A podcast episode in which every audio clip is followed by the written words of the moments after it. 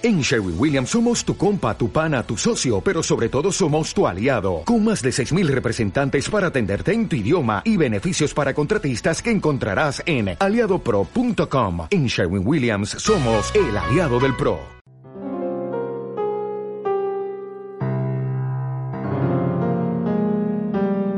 En aquel tiempo dijo Jesús a sus discípulos, Cuidad de no practicar vuestra justicia delante de los hombres para ser vistos por ellos de lo contrario no tenéis recompensa de vuestro Padre Celestial. Por tanto, cuando hagas limosna, no mandes tocar la trompeta ante ti, como hacen los hipócritas en las sinagogas y por las calles para ser honrados por la gente. En verdad os digo que ya han recibido su recompensa. Tú, en cambio, cuando hagas limosna, que no sepa tu mano izquierda lo que hace tu derecha. Así tu limosna quedará en secreto, y tu Padre que ve en lo secreto te recompensará. Cuando oréis, no seáis como los hipócritas, a quienes les gusta orar de pie en las sinagogas y en las esquinas de las plazas para que los vean los hombres. En verdad os digo que ya han recibido su recompensa. Tú, en cambio, cuando ores, entra en tu cuarto, cierra la puerta y ora a tu Padre que está en lo secreto, y tu Padre que ve en lo secreto te lo recompensará. Cuando ayunéis, no pongáis cara triste como los hipócritas que desfiguran sus rostros para hacer ver a los hombres que ayunan. En verdad os digo que ya han recibido su paga. Tú, en cambio, cuando ayunes, perfúmate la cabeza y lávate la cara, para que tu ayuno lo noten no los hombres, sino tu Padre que está en lo escondido, y tu Padre que ve en lo escondido te recompensará. Palabra del Señor. Esta palabra de Jesús válida como todas sus palabras, porque son palabras de Dios. Esta palabra hay que entenderla sobre todo en el contexto en el que se presenta y se produce. En aquel momento, en aquel, aquella época histórica, el hombre religioso era un hombre bien visto.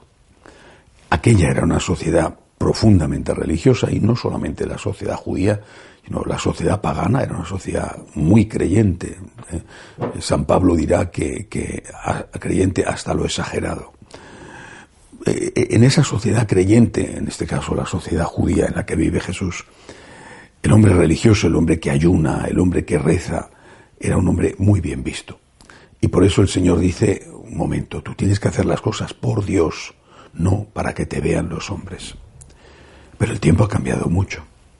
Hoy en día el hombre religioso es un hombre mal visto.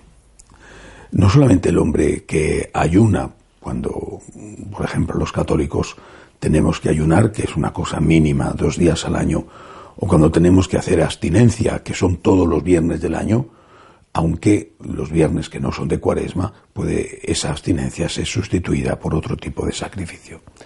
Pero incluso en viernes de cuaresma, cuando no comes carne, pues eh, en determinados ambientes te miran mal.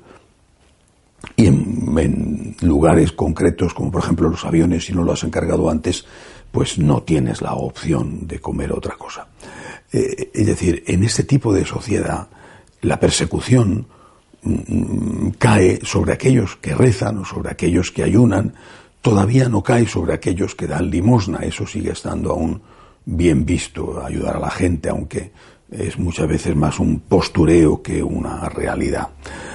Eh, por eso yo creo que, yendo al fondo de la cuestión de la enseñanza de Jesús, no hagas las cosas para que te vean y te aplaudan, hoy habría que decir, no dejes de hacer las cosas aunque te critiquen. No dejes de ir a misa aunque te critiquen. No dejes de rezar aunque te critiquen. No dejes de cumplir los preceptos de tu religión, preceptos litúrgicos, el ayuno, o preceptos morales, eh, aquellas cosas que forman parte esencial de tu fe y llevada a la práctica, es decir, la fe llevada a la práctica, que es la ética, la moral. No dejes de hacerlo aunque te critiquen, aunque no te aplaudan, hazlo.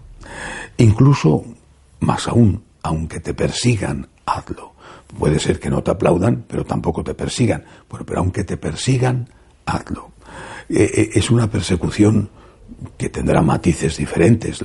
La, persecución de la crítica, por ejemplo, de la burla, eh, incluso de, lo, como se dice usando una palabra en inglés, del bullying que a veces se hace a los niños o a los adolescentes, es una persecución incruenta, no están matando a nadie, pero es una persecución muy dañina y de hecho causa muchísimas víctimas, no sangrientas, pero sí víctimas morales.